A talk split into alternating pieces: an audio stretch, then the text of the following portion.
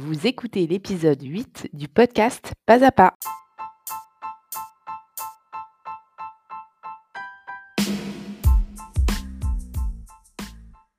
Je suis Constance Chapalin, coach de vie et l'hôte de votre podcast.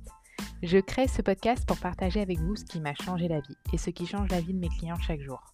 La vie n'est pas un long fleuve tranquille, mais peu importe ce qui arrive, c'est notre façon de percevoir qui compte. Au fil du temps, je vais partager avec vous mes expériences, de nouvelles perspectives, des nouvelles options, de nouvelles visions pour améliorer vos relations. À vous d'abord, aux autres ensuite, à l'argent, à la nourriture, au temps et à bien d'autres choses. Et pas à pas, si ça vous plaît, vous pourrez essayer dans votre vie de créer chaque jour des petits changements qui comptent pour vous et qui finiront par en créer un gros. Le podcast Pas à pas sera publié chaque jeudi.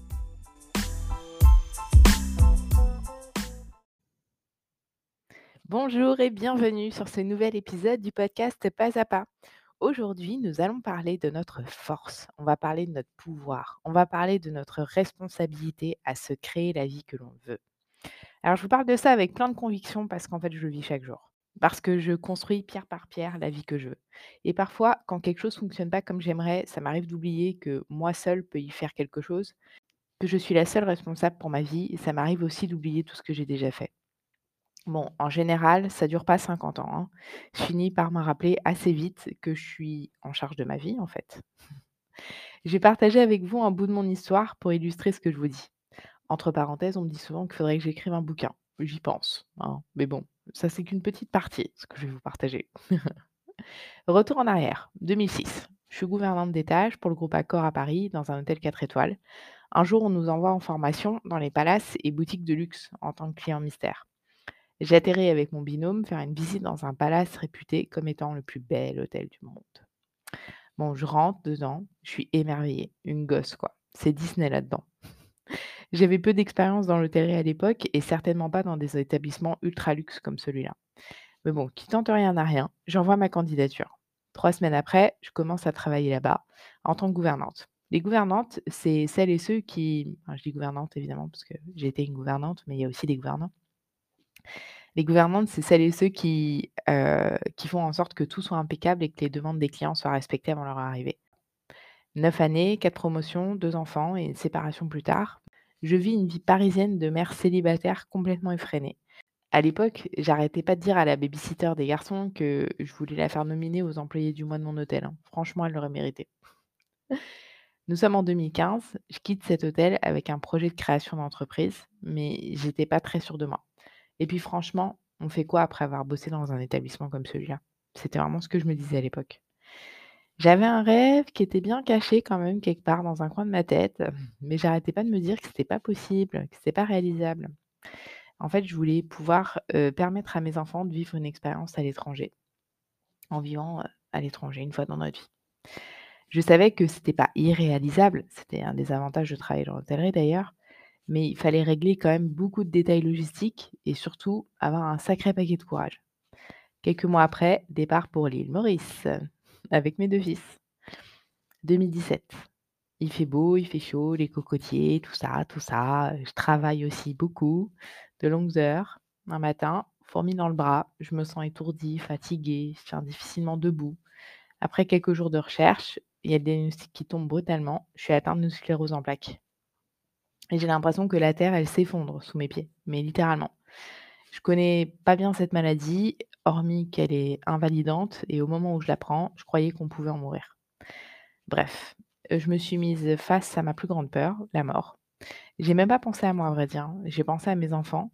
Je disais au médecin, mais non, mais c'est pas possible, hein. je suis toute seule avec eux, c'est pas possible en fait. Impossible. En gros, j'avais pas planifié ça du tout dans mon agenda. Hein. Les jours qui ont suivi, j'étais franchement sous choc, j'étais désorientée et très rapidement, j'ai cherché à comprendre. Instinctivement, la première chose que j'ai faite, c'était de faire face à cette peur-là.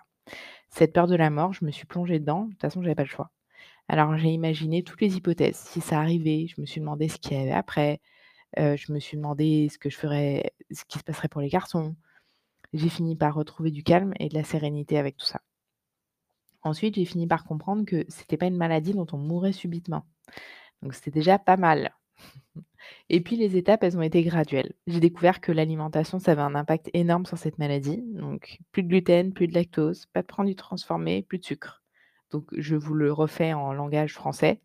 Plus de pain, plus de fromage, plus de gâteau, plus de plus de beurre.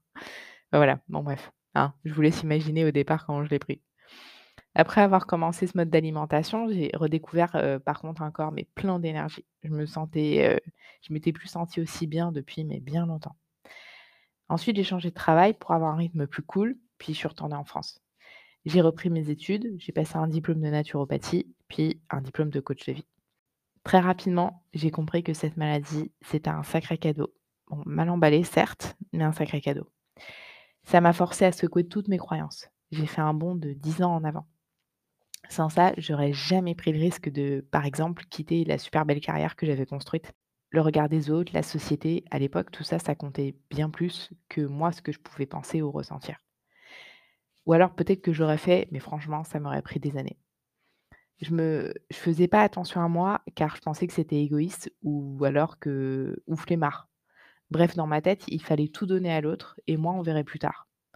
J'ai changé mon rapport à la nourriture. À l'époque, j'avais plein de peurs non identifiées. Ah ouais, c'est des PNI. D'accord? Il y a les ovnis et il y a les PNI, les peurs non identifiées. Vous savez le truc qui crée de l'angoisse là? Je vivais en permanence dans le stress. Histoire de me sentir mieux tout de suite, je faisais des bons petits repas, je buvais un apéro, je comprenais pas mes émotions, je savais pas quoi faire de celles qui étaient négatives. Bref, c'était un véritable bazar et j'ai trouvé du calme en moi. Incroyable, improbable. J'ai trouvé du calme dans mon esprit. En comprenant qu'un grand ménage de printemps était vraiment impératif. J'ai fait ça à l'aide du coaching. Franchement, vraiment pour de vrai. Ça a changé ma vie, tout ça. J'ai appris à me faire confiance, à dépasser ma peur du regard des autres. Allô quoi? Je fais des reels sur les réseaux sociaux. non mais, on rêve. Surtout, j'ai appris la chose la plus incroyable que je n'aurais jamais pensé pouvoir faire un jour. J'ai appris à me sentir en paix avec moi-même, avec mes émotions. J'ai appris à les accepter et à ne plus les retourner contre moi. Oh oh! Et à l'époque, franchement, je ne savais pas comment ça marchait. Je croyais que c'était moi le problème. Et en croyant ça, je faisais que de perpétuer mes craintes en fait. Mais jour après jour, pensée après pensée, j'ai appris à me connaître et surtout, j'ai appris le fonctionnement du cerveau, du corps, des émotions, tout ça. C'était des choses que, enfin, on nous enseigne pas en fait.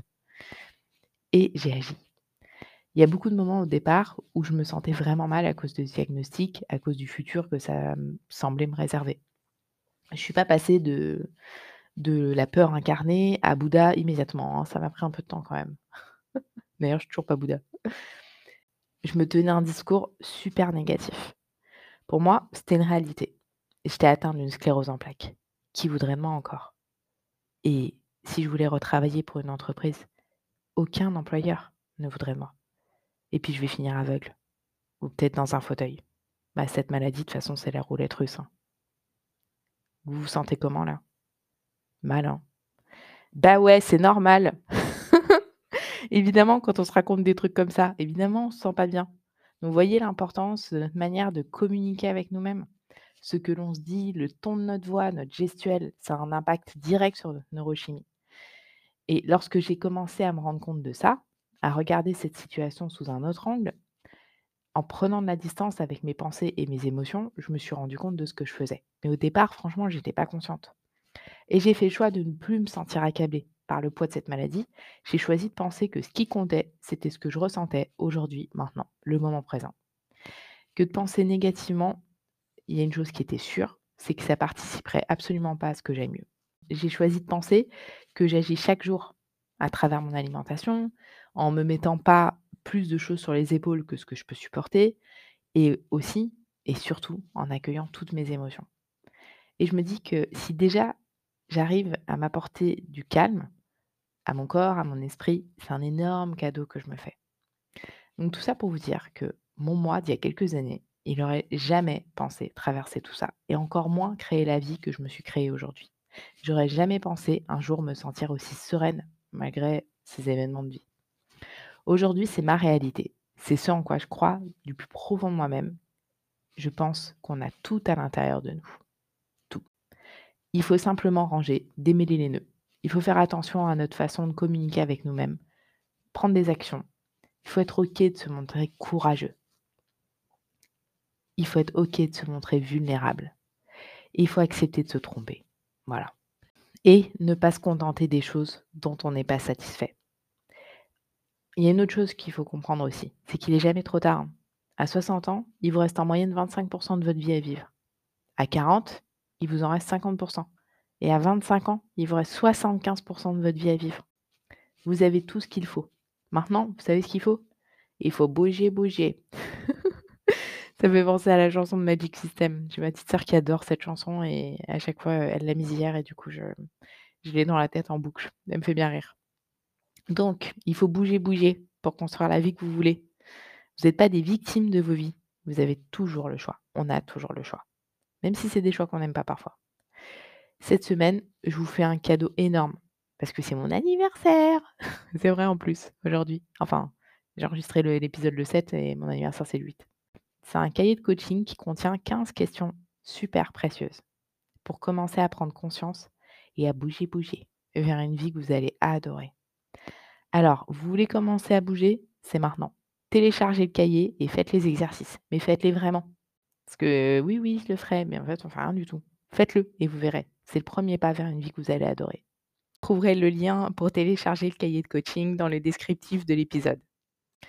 Le 15 décembre, je glisse ça par là, mon programme de coaching Vivre une vie que vous allez adorer, d'ailleurs, ouvre ses portes.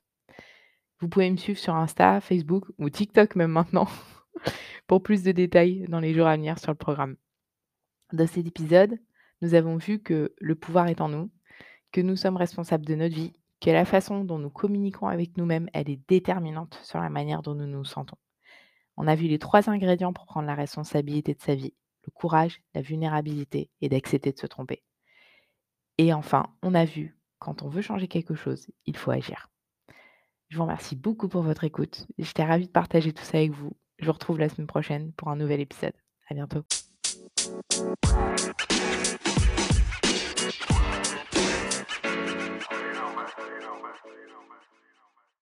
Pas à pas est publié chaque jeudi.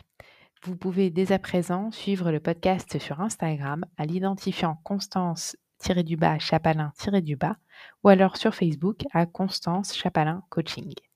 Si vous souhaitez en savoir plus sur mon programme d'accompagnement de coaching, vous pouvez visiter mon site web en cliquant sur le lien dans le descriptif de cet épisode. Vous n'aurez qu'à m'envoyer un message.